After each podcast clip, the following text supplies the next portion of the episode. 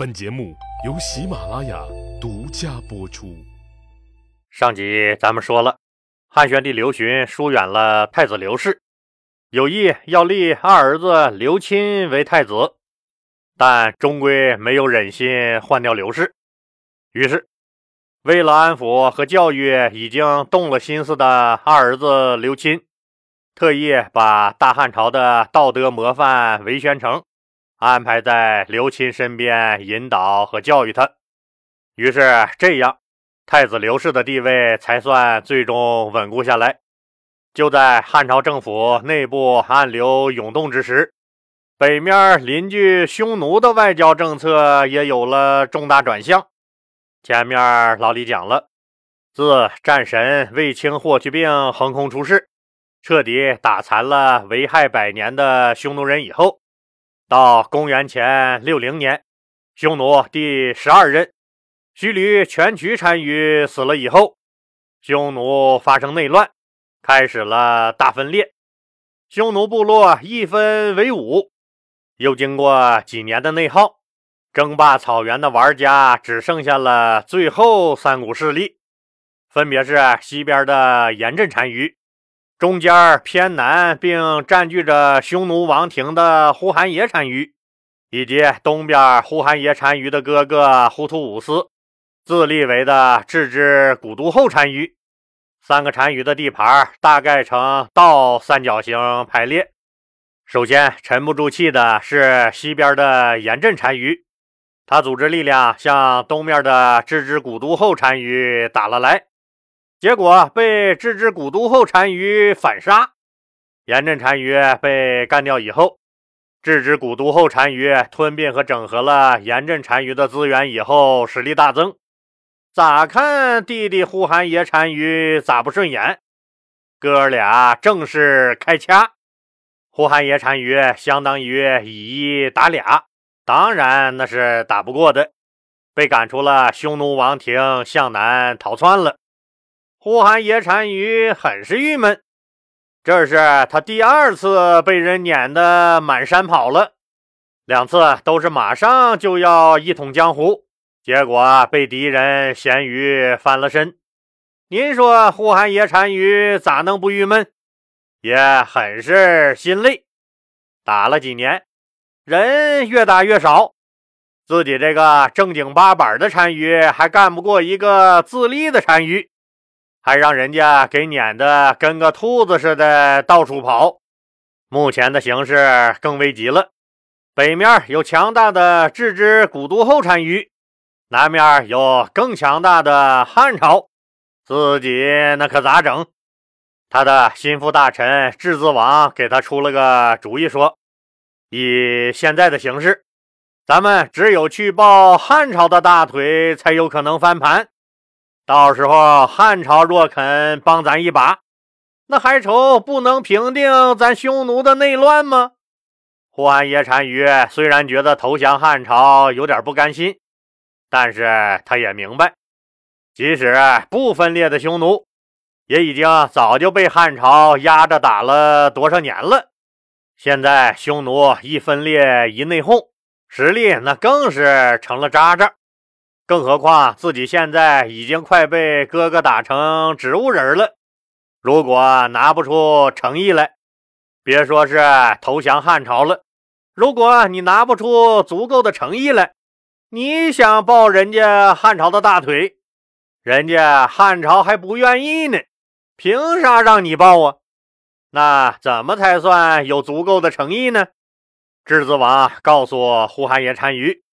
以目前的形势看，咱们只能入朝称臣，才能体现咱们的诚意，汉朝才有可能帮咱们。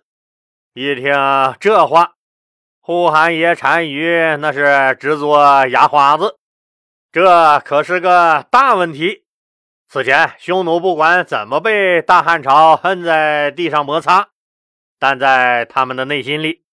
他们是和汉朝平等的国家，可是，一旦入朝称了臣，那就意味着甘愿给汉朝当小弟。这对于纵横草原数百年的匈奴来说，心里的这道坎儿那可没那么容易迈过去。果然，呼韩邪单于刚把这个方案拿出来让大臣们讨论，立马就像捅了马蜂窝。大家一听说要投降汉朝，顿时群情激愤了，纷纷谴责质子王的卖国言论。他们大喊道：“不能投降！怎么能投降他们呢？咱们两家打了上百年了，他汉朝再强大，不是也没能吞并咱们吗？再说了，咱们匈奴本是战斗民族。”崇尚力量和勇气，从来不屑于服侍别人，所以威名才传遍蛮夷各国。战死沙场是我们的本分。现在和大单于您争夺草原的，是您的哥哥郅支古都后单于。退一万步说，即使咱们最终输了，您哥哥上了位。这草原不还是咱匈奴人的吗？这片最大的王不还是咱匈奴的子孙吗？他汉朝虽然强大，这么多年不也吞并不了咱匈奴吗？要是现在投了汉朝，那就是有辱先人祖宗的事儿啊！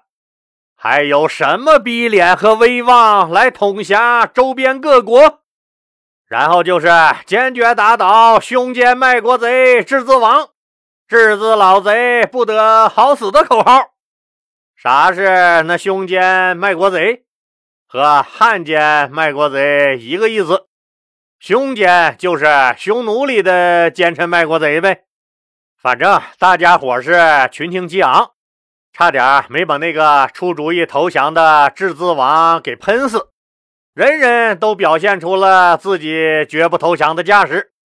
质子王看见这些人鸡翅白脸的样子，笑了，心想：要是嚎叫能解决问题，那毛驴早他妈统治世界了。等到大家激昂完了，质子王又开口了：“大家稍安勿躁，如今汉朝正当兴盛。”大渊、乌孙等国都已向汉朝称臣，我匈奴自且帝后单于以来，势力日渐削弱。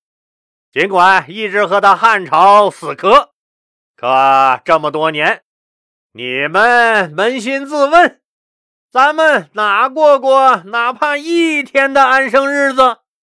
如今我们内忧外患，形势危急。若向汉朝称了臣，咱们就可以得到保全；若不明形势，不早做打算，我想我们必将陷于危亡境地。你们既然说这不行那不行，那你们说个行的办法来。质子王以退为进，不动声色的又把皮球踢了出去。质子王一说完。一些人开始点头，一些人继续破口大骂卖国贼。一看这个架势，呼韩邪单于开口了：“大国崛起的时候，小国摆不正心态，拎不清斤两是很危险的。形势比人强，比起什么草原统治者这样的虚名。”我想，咱们这支部族老百姓的生存更重要。其实，那些嚷嚷的很凶的匈奴贵族，心里未尝不愿意向汉朝称臣。毕竟，之前投降了汉朝的匈奴人待遇都挺好，他们只不过是不愿意背负这个投降者的骂名而已。不过，匈奴毕竟和汉朝不同。他们的本质就是一个部落联盟而已，没有那么强的民族意识，心理建设方面很容易被攻破。一看老大呼韩邪单于都这么说了，自己也就坡下驴吧。咱这鬼地方，西伯利亚冷空气那常年是驻场嘉宾，冷的那要死。咱也去海南岛游游泳、晒晒太阳，多好！反正胸间的大帽子也扣不到自己脑袋上，也就没人嚷嚷了。于是，呼韩邪单于就率领他的部落百姓向南面的汉朝边境移动，同时派出自己的儿子。匈奴的右贤王朱楼瞿塘到长安去沟通，其实也就是去汉朝做人质，以此表明他呼韩邪单于坚定的要做汉朝小弟，永远跟着汉朝大哥混的美好愿望。呼韩邪单于的哥哥郅支古都后单于一看，好小子，哥俩打架你找外人，什么玩意儿？你不讲武德，那就别怪我也不讲武德。于是，郅支古都后单于也把儿子居于利寿送到长安做了人质。这下子就把呼和邪单于干懵了。你送儿子，那人家也送了儿子，俩人又在一个起跑线上了。主要是自己的实力不如哥哥郅支古都后单于呀。这要是双方都只是把儿子送去长安当人质，一旦哥哥打过来，双方都是汉朝的小弟，你让汉朝咋个办？汉朝也只能是谁也不帮，最多那拉拉架，这可不行，自己必须再往前走一步。于是。打定了主意的呼韩邪单于继续向南抵达汉朝的五原边塞，并明确对外表示自己愿意献出匈奴的珍宝，并亲赴长安参加第二年正月的朝会，正式以臣子的身份朝拜汉宣帝刘询刘皇帝。当汉朝边境上传来报告祖国。敌方要求投降，其最大匪首同意归案，并强烈要求参拜武皇万岁万万岁的这一消息传到中央以后，整个大汉朝沸腾了。谁都知道这意味着什么。打了一百多年，匈奴人终于低下了他们犟驴般强悍傲慢的头颅。他们的最高统帅第一次向大汉朝正式投降。以前咱汉朝给人家耻辱的宋公主送大量礼物和亲，现在匈奴单于给咱磕头来了，这绝对是雪耻了，属于是。汉宣帝刘询刘皇帝太激动了，我的个妈妈呀！我那么牛逼闪闪的曾爷爷汉武帝奋斗了五十年没有做到的事儿，让我给做到了。可兴奋之余，烦恼又来了。匈奴这个大块头投降了，他们的老大要来朝拜，那应该按什么规格接待他，才能既显示咱大汉朝威仪？又让呼韩邪单于这个敌方大领导不至于扫了面子，而甘心归降于自己呢？这是个牵扯外交礼仪的技术活，汉朝当然不缺这样的专业人才。刘皇帝就召见了主管礼仪的官员，和朝廷重臣们一起来讨论，说怎么接待呼韩邪单于的具体礼仪。要怎么定位呼韩邪单于的身份，也就是制定一下呼韩邪单于朝拜的礼节和程序。果然，大家伙为了怎么安排单于的座次就吵了起来。丞相和御史大夫都认为，按照组织，朝廷在前，诸侯王在后，诸侯王的后面才是各归降了的蛮夷。